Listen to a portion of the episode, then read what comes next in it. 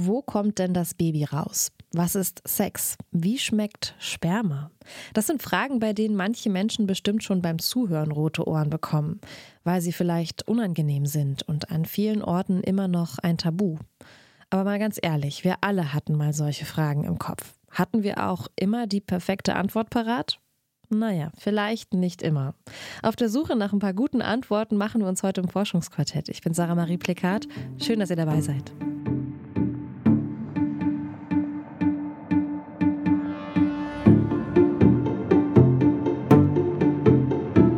Das Forschungsquartett. Wissenschaft bei Detektor FM.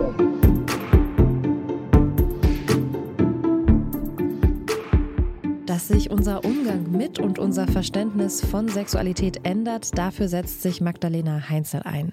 Sie ist klinische Sexologin, Sozialarbeiterin und Sexual-, Trauma- und Theaterpädagogin. Mit ihrem Buch Was kribbelt da so schön richtet sie sich an alle, die Kindern und vielleicht auch ein bisschen sich selbst gute Antworten auf alle Fragen rund um Sex geben will. Sie sagt, wenn wir offen mit Kindern über Sex und Sexualität sprechen und sie in einem positiven Körpergefühl bestärken, dann sind sie auch besser gegen sexuelle Übergriffe geschützt. Wie genau sie das meint, darüber habe ich mit ihr auf der Detektor FM Podcast Bühne auf der Leipziger Buchmesse gesprochen und unser Gespräch, das hört ihr jetzt in voller Länge. Viel Spaß dabei.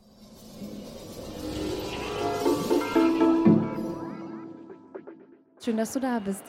Ich freue mich riesig. Das Buch ist ja tatsächlich entstanden aus meiner Arbeit, weil ich ganz viele Informationsabende halte, weil mir selber so viele Fragen von Kindern und Jugendlichen gestellt wurden. Und ich dachte, es wäre so geil, ein, Ex also ein Buch zur Hand zu haben, wo man das alles nachlesen kann, wo man das quasi nicht im Fach Chinesisch sich aus jedem irgendwie Fachbuch rauskläzeln muss, sondern wo man das einfach entspannt nachlesen kann, damit man Kinder einfach gut begleiten kann und dass die eigenen Ängste und Sorgen auch wegkommen. Also, also das erste Kapitel verwende ich ja quasi nur dafür, dass ich ähm, diese ganzen Mythen aufkläre, wie, na, wenn man mit Kindern über Sexualität spricht, bringt man sie ja nur auf blöde Gedanken oder ähm, das macht sie quasi noch zugänglicher für äh, Menschen, die sie dann quasi ähm, äh, missbrauchen wollen und so weiter. Fakt ist natürlich, dass es Studien gibt, die das widerlegen und damit beschäftigt sich das erste Kapitel und warum es auch so wichtig ist, mit Kindern darüber zu sprechen, weil es Gesundheitsförderung ist und weil das die beste Präventionsarbeit ist, die wir leisten können. Damit hast du quasi schon deine, deine These direkt am Anfang gestellt, auf die ich gerne an einer späteren Stelle nochmal konkreter eingehen möchte. Ich habe ähm, bei dem, bei, wenn, wenn ich jetzt so an meine eigene Aufklärung denke und an das, wie ich, wie ich da so groß geworden bin, dann kann ich mich an einen Biologie, Biologielehrer erinnern, der das Wort nicht mal aussprechen konnte. Ich kann mich an einen Film im Kindergarten erinnern, der, erinnern, der unfassbar schlecht gealtert ist. Und ähm, ja, irgendwie auch an ein Buch, was mir meine Nachbarin geschenkt hat. Kannst du dich noch daran erinnern, wie war das bei dir mit deiner Aufklärung? Ich kann mich sehr gut an äh, verschiedene Punkte in meiner Aufklärung erinnern. Also das Tolle war, ich, meine Mama sagt mir, ich war immer schon ein Kind, das unglaublich viele Fragen gestellt hat. Und es war nicht immer so einfach. und deswegen gab es immer ganz viele Körperbücher schon. Und wenn ich ein äh, Lexikon hatte, wo das Thema drin war, dann war die Seite meistens die, die am häufigsten aufgeschlagen wurde. Und ich hatte tatsächlich auch Glück in der Schule, weil ich Lehrkräfte hatte, die sich echt dafür eingesetzt haben. Also äh, mit 12, 13 Jahren hatten wir mal so Projekttage und dann später auch nochmal mit 16 Jahren in einer katholischen Privatschule, wohlgemerkt, sind wir dann ins... Ähm, Schwangerschaftsabbruchsmuseum gefahren nach Wien sogar und haben dort einen Tagesausflug gemacht. Also das fand ich echt großartig, dass wir da quasi auch nochmal aufgeklärt wurden, weil ich erlebe ganz häufig, dass Jugendliche genauso viele Fragen haben wie Kinder. Aber ab einem gewissen Zeitpunkt ist so der Zug abgefahren, wo man noch Fragen stellen darf. Aber ganz viele Erwachsene haben Fragen zum Thema Sexualität, genauso wie Kinder und Jugendliche. Ja, da fällt mir ein, eine Geschichte von, von einer Freundin, die mir das auch erzählt hat, dass... Ähm die war auch auf einer katholischen Schule und die haben sich auch Menschen eingeladen, die mit, mit denen dann darüber, die sind auch, glaube ich, irgendwo hingefahren, die haben das nicht in der Schule gemacht und haben dann so kleine Gruppen gebildet und, und haben dann quasi, ich glaube, es gab dann konnten sich aussuchen, entweder nur Mädchen und nur Jungs oder gemischt und so. Und dann gab es so kleinere Gruppen, die quasi so ein bisschen, wo es nicht so schwer war, mal den, dann darüber auch zu sprechen. Und das waren Menschen, die das gemacht haben, so wie du, die Ahnung davon haben, die, die wissen, wie man, wie man mit Kindern darüber spricht. Ähm, und das hat sie sehr geprägt und ich glaube, dass das eine Methode sein kann, die noch viel, viel mehr ähm, eingesetzt werden kann. Ähm, Du sprichst in deinem Buch davon, dass ein Mensch natürlich erst mit jemand anderem darüber sprechen kann, wenn er bei sich selbst anfängt. Also diese Selbstreflexion ist super wichtig. Dafür stellst du auch selbstreflektive Fragen, die genutzt werden können. Also es ist auch ein Arbeitsbuch. Es ist nicht nur ein, eine Zusammenfassung all des ganzen Wissens, sondern auch, ich verstehe es als ein Arbeitsbuch. Warum sind diese Reflexionsfragen so wichtig? Warum bei sich anfangen? Naja, immer wenn wir Kinder in ihrer sexuellen Entwicklung begleiten wollen, begleiten wir uns, unsere inneren Kinder, also uns selbst auch ein Stück weit. Und gerade das Thema Sexualität ist unglaublich wertebehaftet. Jeder von uns hat andere Dinge mitgekriegt. Jeder von uns wurde anders sozialisiert, hat andere Dinge lernen dürfen. Und die wenigsten von uns, glaube ich, sind als Kinder auch selber da schambefreit aufgeklärt worden. Ja? Ähm, das ist auch heute noch so, dass ganz viele sagen, also meine Eltern haben da nie ein Wort drüber verloren oder es wäre überhaupt nicht möglich gewesen, da irgendwas in die Richtung zu sagen. Und ich glaube, das ist mir so wichtig, dass wir anfangen, drüber zu sprechen. Und der Hauptfokus liegt ja auch auf Körperwahrnehmung. Also gerade in jungen Jahren geht es ja nicht immer darum, dass man Kindern etwas erklärt kognitiv. Wir sind so viel im Kopf sondern wir haben auch immer unseren Körper mit dabei und wir spüren ja ganz viele Dinge. Aber Körperwahrnehmung wird uns sukzessive abtrainiert. Also Schule ist maximal bewegungsunfreundlich und eigentlich würde es uns allen gut tun, uns regelmäßiger zu bewegen. Unabhängig davon, dass es für die sexuelle Gesundheit quasi gut ist, sondern generell fürs Menschsein. Du sprichst am Anfang darüber, also grundsätzlich diese Unterscheidung zwischen ähm, der Sexualität bei Kindern und der Sexualität bei Erwachsenen. Und du erzählst das nochmal, erklärst das nochmal, wie sich das entwickelt und dass es da quasi diese drei Lustpacker gibt, also diese drei Lustpakete, die anal, oral und genital, genital entschuldige, genau, die drei sind. Ähm, was verbirgt sich dahinter? Kannst du das nochmal erklären, bitte? Ähm, Ganz viele Menschen denken ja, dass Sexualität etwas ist, das so dann mit äh, 14, 18, was auch immer wann anfängt und dann mit 50 so wieder verschwindet. Also in unserer Gesellschaft gibt es einen ganz klaren Rahmen, welche Menschen sexuell aktiv sein dürfen und welche nicht. Und das ist natürlich was, was von Geburt an da ist, eigentlich sogar vorgeburtlich schon und dann quasi bis zum Tod uns begleitet. Also das ist mal ganz wesentlich. Und ich spreche halt gern von den Lustpackerl oder den Lustpaketen, weil das das so schön plastisch macht. Das heißt, man wird geboren mit dreien, nämlich oral, anal und genital. Äh, das eine hat was mit Nahrungsaufnahme zu tun, überlebensnotwendig. Das andere Ausscheidung. Äh, manche kennen das bestimmt, wenn man ganz dringend aufs Klo musste und dann erreicht man endlich die Toilette, setzt sich hin und denkt sich so, ah. Also das ist auch so was Lustvolles. Und natürlich auch dieses äh, Kribbeln im Genital, also dieses Spüren, dass sich das einfach gut anfühlt. Das ist auch von Geburt an da. Und das wirkt oft befremdlich, weil wir Kinder und Sexualität sofort nur in einem Missbrauchskontext sehen. Aber es geht wirklich um Körperwahrnehmung. Und Ziel ist eigentlich im Laufe unseres Lebens so viele Lustpakete zu sammeln wie nur möglich. Denn je mehr wir zur Verfügung haben, umso flexibler werden wir in unseren Handlungsmöglichkeiten. Und ich werde ja meistens dann gerufen, wenn es heißt, okay, da ist ein Kind sexuell auffällig. Ja, also das nutzt quasi genitale Stimulation sehr, sehr häufig oder auffallend häufig. Nutzen tun es alle. Also wir wissen auch, dass ganz viele Kinder vom Einschlafen masturbieren zum Beispiel. Ähm, wir Erwachsene nutzen das ja auch manchmal. Ich schaue jetzt nur so in die Runde, aber wird sich sicher bestimmt jemand ähm, denken, ja gut, bei mir ist das auch so. Und ich fände es einfach schön, wenn wir das annehmen, dass das vollkommen normales Verhalten ist, dass es für Kinder eigentlich nur darum geht, diese Lustpakete zu erweitern und soziale Regeln zu lernen. Und da finde ich es wichtig, dass man zum Beispiel sagt, du, das fühlt sich gerade sicher voll schön für dich an, wenn du dich am Genital berührst. Ähm, das, aber bitte nicht jetzt, wenn Oma und Opa zum Mittagessen da sind, sondern mach das am besten irgendwo in deinem Zimmer, wo du deine Ruhe hast, wo dich niemand stört. Da ist das vollkommen okay. Und was mir bei der ganzen Debatte immer, was mich so stört, ist, dass wir sagen die soziale Regel manchmal, aber wir geben kein positives Feedback dazu. Und schnell passiert es, dass man sagt, pfui, nimm die Hand da raus, da greift man nicht hin, das macht man nicht. Was vermittelt es? Oh, mein Körper ist eklig oder das, was ich mache, passt nicht. Voll ambivalent, weil es fühlt sich ja so toll an und darum mache ich das ja eigentlich.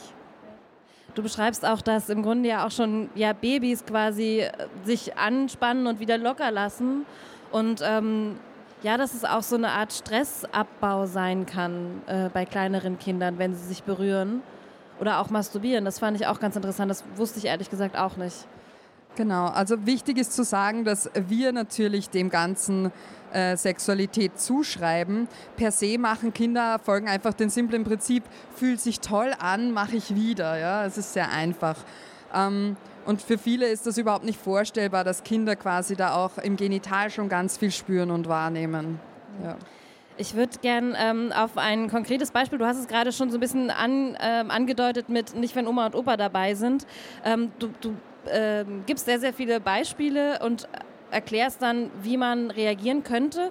Und eines davon ist, ähm, da geht es um Doktorspiele. Also Doktorspiele im, im Grunde das, wenn geht es darum, wenn Kinder sich gegenseitig ja körperlich wahrnehmen, irgendwie sich auch berühren, irgendwie herausfinden wollen, wie fühlt sich das alles an und sich auch eben explizit an ihren Genitalien äh, gegenseitig berühren, untersuchen. Und du hast da dieses Beispiel von den Kindern, die im Sandkasten im Kreis laufen und sich gegenseitig abschlecken. Wie reagiert man da am besten drauf? Äh, Gott, als ich diese Anfrage zum ersten Mal gehört habe, musste ich auch mal schlucken. Ähm, weil bei ganz vielen Erwachsenen sofort im Kopf ist, oh Gott, die Kinder machen da Oralsex, ja, die nehmen Dinge in den Mund, die schlecken es ab. Aber na logisch, also Kinder nehmen sehr viele Dinge in den Mund, um ihre Umwelt wahrzunehmen und die machen auch nicht vor Genitalien halt. Ähm, wichtig ist, dass man äh, bei genitalen Spielen das auch begleitet. Ja? Also dass klar ist, solche Spiele spielen nur Kinder miteinander. Erwachsene und ältere Jugendliche haben da nichts verloren. Ähm, dass wir sagen, ähm, jedes Kind darf selbst entscheiden, mit wem es solche Spiele spielen will, darf jederzeit sagen, dass es sowas nicht mehr spielen will. Ähm, es werden sich keine Gegenstände in diverse Körperöffnungen gesteckt, ja auch nicht ins Ohr und ins Nasenloch, aber in diverse Körperöffnungen. Das wäre halt wichtig. Und ich hatte mal eine Pädagogin, die ganz verzweifelt bei einem Seminar saß und gesagt, oh Gott, da sind zwei Jungs, äh, beide drei, äh, vier und fünf, rausgelaufen, beste Freunde, die waren draußen im Garten und also sind kurz auf die Toilette, zwei Minuten später kamen sie zurück, kichernd und sie hat gefragt, na, was habt ihr denn Schönes gemacht? Und äh, der eine so, ja, ich habe gerade dem David meinen Penis in den Popo gesteckt und sie ist weitergelaufen. Und sie war total schockiert, so, oh Gott, wie konnten die Kinder da jetzt innerhalb von zwei Minuten Analsex haben? Das ist ja furchtbar und ganz schrecklich und schlimm. Und das sind halt unsere Erwachsenenbilder. Das hat überhaupt nichts damit zu tun, was die da dort tatsächlich ausprobiert haben. Und wichtig ist auch zu schauen, wie geht es den Kindern danach? Ja? Wenn irgendwas zu viel oder unangenehm war, merkt man das meistens an einer Verhaltensänderung. Entweder, dass das Kind extrem in sich gekehrt ist, vielleicht auch weint oder total nach außen agiert. Da, kann, da muss man auf jeden Fall was machen. Also man muss das begleiten, weil oft Situationen am Anfang einvernehmlich starten und dann kippt die Situation. So, ah, okay, das Berühren war noch okay, aber der Finger im Po war dann doch zu viel. Ja.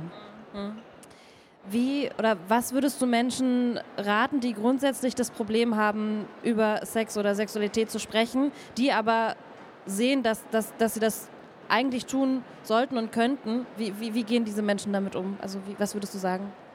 Also erstens, man muss nicht so offen über Sexualität reden können wie ich. Ich mache ja nichts anderes den ganzen Tag, egal ob mit Kindern, Jugendlichen oder mit Erwachsenen. Aber sehr hilfreich ist es, ähm, sich selber mal eine Sprache anzueignen, zu schauen, welche Begriffe verwende ich für meinen Körper, für Genitalien, äh, welche Rolle spielt Sexualität in meinem Leben. Da kann man Podcasts hören, man kann Bücher lesen, äh, Filme oder Serien sich anschauen und ähm, einfach mal so ein bisschen ins Gespräch kommen mit vertrauten Personen. Und das braucht Zeit, aber es lohnt sich total. Und wie gesagt, man, man hört ja nie auf zu lernen. Mein ältester Klient ist 83 und auch der lernt noch was. Also es ist wirklich nie zu spät. Ja. Du hast Sprache schon angesprochen. Es gibt dieses, die, diese, dieses Zitat von das da unten. Ähm, und ich habe von, von, gestern auch mit einer Kollegin, ähm, als wir uns so ein bisschen darüber unterhalten, über, über das Buch und wie, wie das bei uns selber war, und sie meinte dann so, ja, wir hatten da so ein Biobuch und da war die Vagina als Schlitz bezeichnet. Uh. Ja, Genau, also an deiner Reaktion sehe ich gerade schon, Sprache ist unfassbar wichtig und äh, genau, wie, wie wichtig sie ist, ähm, wie, wie wichtig ist sie? Ähm, Sprache ist wichtig, weil sie ganz viel über unsere Wertehaltung aussagt. Das heißt, ähm, wie wir Genitalien benennen, macht auch etwas mit der Wertigkeit davon. Und gerade wenn es um Kinder geht, finde ich halt wichtig, dass wir quasi medizinische Fachbegriffe verwenden also das ist eine Vulva, das ist eine Vagina, das ist ein Penis, Hoden, Eichel, dass wir das ganz normal sagen können. Unabhängig davon, ob das Kind selber sagt, das ist mein Piepmatz oder mein Schneckchen oder so, ist vollkommen okay. Aber auch alleine im Sinne der Prävention ist es wichtig, Genitalien so zu benennen, wie sie nun mal heißen, weil wir in einer so sprachbasierten Welt leben.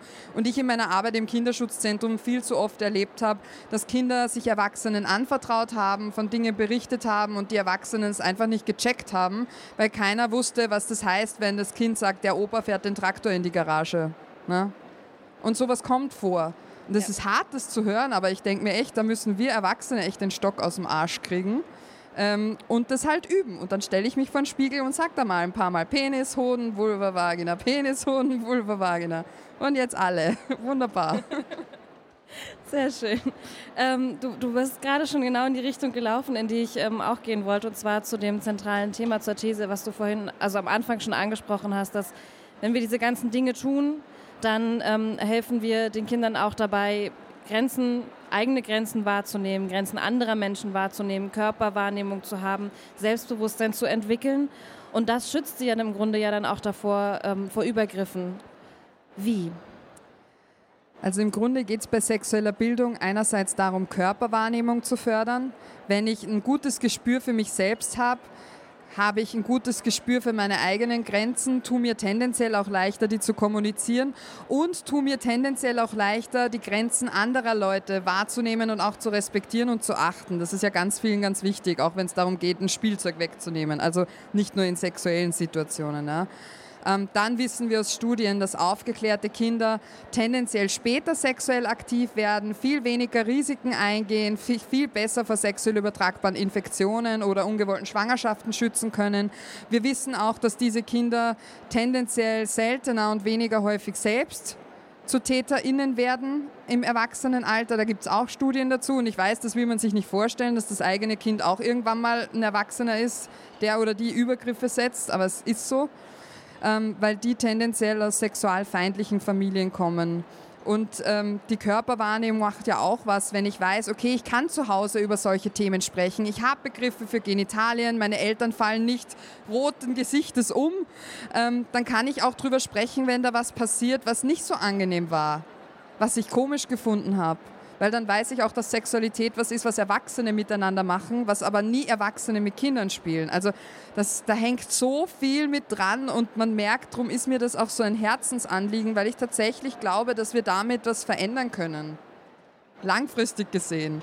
Und da müssen wir als Erwachsene uns aber zuerst auch mal sexuell bilden, damit wir das auch weitergeben können. Diese Sicherheit, dieses sich wohlfühlen auch mit dem eigenen sexuellen Körper, das gehört damit dazu. Du deckst ja in deinem Buch eine ganze Bandbreite ab an Emotionen, würde ich sagen. Also es gab Momente, da musste ich laut auflachen, weil ich es einfach sehr witzig fand. Und es gab wirklich so Schockmomente, wo ich wirklich dachte, wo, wo ich eigentlich keine Worte mehr hatte, sondern wo mir wirklich die Kinnlade runterfiel. Und eine ähm, Stelle, die würde ich gerne mit dir besprechen. Ich, ich sage das vorher, dass es ähm, unangenehm wird, beziehungsweise dass es um äh, sexuellen Übergriff gehen könnte. Deswegen das hier vorweg schon mal gesagt, dass ihr vorbereitet seid. Ähm, und zwar ist es eine Stelle, ich zitiere aus dem, aus dem Buch. Der Onkel hat eine Erektion, während seine Nichte auf seinem Schoß sitzt. Und ich dachte mir so, boah, krass. Da gibt es keine Worte für. Wie gehst du in solchen Situationen um? Ich bin ja in solchen Situationen nicht dabei, aber ich nehme das Beispiel sehr gerne bei Elterninformationsabenden, weil in der ersten Reaktion die meisten sagen, ist ganz eindeutig sexuelle Gewalt, ganz klar, geht gar nicht. Dann sage ich immer, naja, aber eine Erektion kann auch eine rein körperliche Reaktion sein. Wir wissen nichts über den Kontext. Also ganz viele Jugendliche hadern ja genau damit, dass sie manchmal Erektionen in den unpassendsten Momenten kriegen. Ja, wenn die alte Direktorin reingeht und man sich plötzlich so denkt, was ist mit mir eigentlich falsch? Also solche Jugendliche habe ich ganz oft, die sich furchtbar stressen. Und ähm, Ganz häufig entsteht eine Erektion, das ist dieser rein körperliche Vorgang, ja, das Blut in die Schwellkörper gepumpt wird, auch wenn Sympathikus und Parasympathikus sich abwechseln, also wenn Stress runterfällt. Ähm, und das hat nicht automatisch was mit sexueller Erregung zu tun. Erregung ist quasi dieses Gefühl, das wir dazu haben, und die Erektion ist der körperliche Vorgang und das müssen wir trennen. Ja, auch in Beziehungen, weil ansonsten heißt es, du hast überhaupt keine Erektion mehr, du liebst mich gar nicht mehr, du findest mich überhaupt nicht mehr anziehend. Jetzt ganz überspitzt gesagt, aber das wird so oft in einen Topf reingeworfen und das bringt halt einfach niemandem was. Und wichtig ist eigentlich, wie geht der Erwachsene in der Situation damit um? Weil wenn er das Kind quasi noch an sich drückt und sich dann noch dran reibt, sind wir ganz, ganz klar in der Übergriffssituation.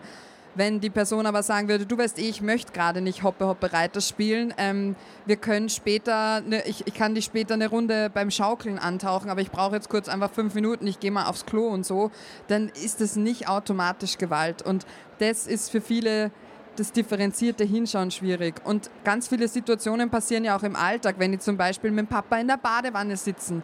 Da haben auch ganz viele Frauen, weil sie mit Erektion automatisch sexuelle Erregung verbinden oder auch Männer oft so ein Thema. Ähm, das hat aber nicht automatisch was miteinander zu tun.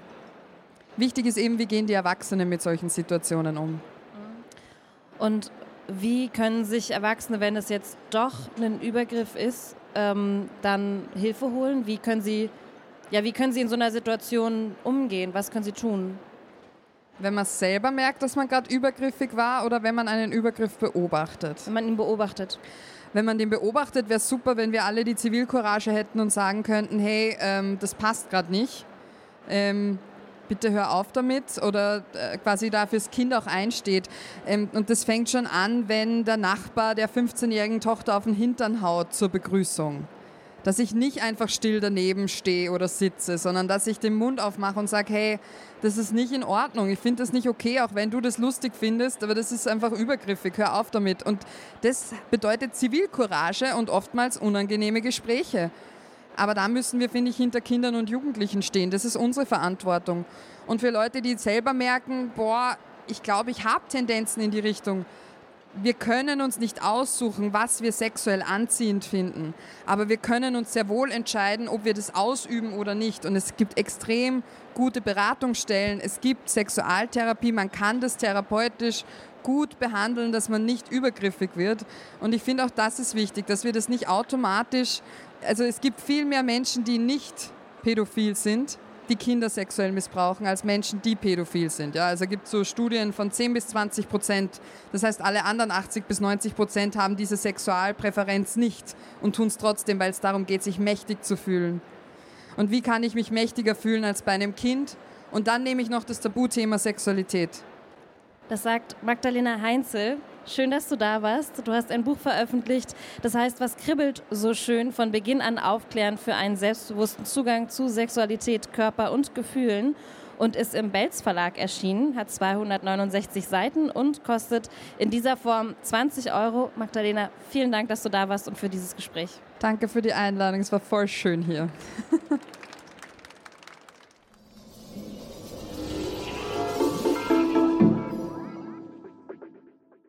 Soweit das Gespräch, das ich mit der Sexologin Magdalena Heinzel auf der Leipziger Buchmesse geführt habe. Mehr Gespräche von der Buchmesse gibt es hier in unserem Podcast-Feed für euch. Zum Beispiel unser Gespräch mit Katrin Böning-Gese und Friederike Bauer zum Artensterben und Biodiversität. Und übernächste Woche, da erscheint unser Gespräch zum Waldwissen mit Pierre Ibisch und Peter Wohlleben. Damit ihr keine Folge mehr verpasst, folgt uns gerne, sucht bei Spotify, Apple Podcasts und Google Podcasts einfach nach dem Forschungsquartett. Die Redaktion für diese Folge hatten ich, Sarah Marie Plikat und mein Kollege Lars Fein. Macht's gut und bis bald. Tschüss.